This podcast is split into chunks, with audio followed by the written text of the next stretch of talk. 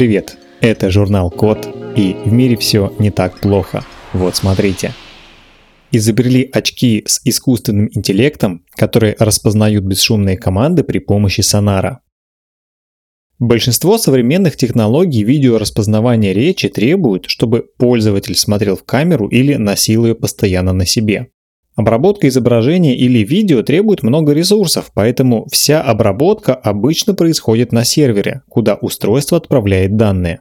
Это создает большие проблемы с конфиденциальностью, как для пользователя, так и для людей, которые попадают в кадр. А сами устройства при этом часто получаются громоздкими, чтобы обеспечить работу сложного видеооборудования.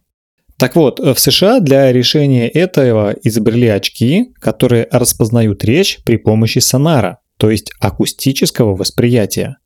На очках есть пара микрофонов и динамиков размером меньше, чем ластик на карандаше. Это делает очки буквально носимой гидролокационной системой, которая воспринимает движение рта и улавливает звуковые волны на лице, собирая что-то вроде эхопрофиля.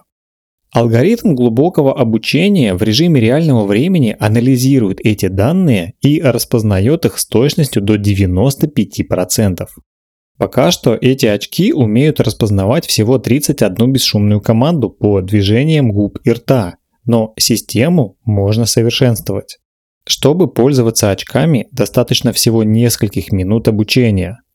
Поскольку аудиоданные намного меньше, чем изображение или чем видео – они передаются по Bluetooth на смартфон и там обрабатываются локально, вообще без отправки на сервер. Таким образом, конфиденциальная информация вообще никуда не передается. Очки могут работать от аккумулятора до 10 часов. С таким же аккумулятором, для сравнения, устройства с камерой проработали бы не более получаса.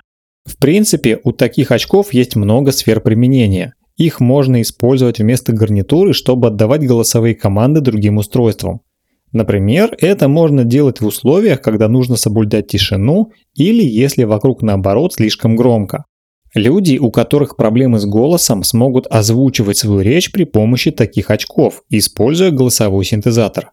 Можно также использовать очки даже в паре со стилусом и заменить ими клавиатуру и мышь. На этом все. Спасибо за внимание. Заходите на сайт thecode.media и подписывайтесь на нас в социальных сетях. С вами был Михаил Полянин.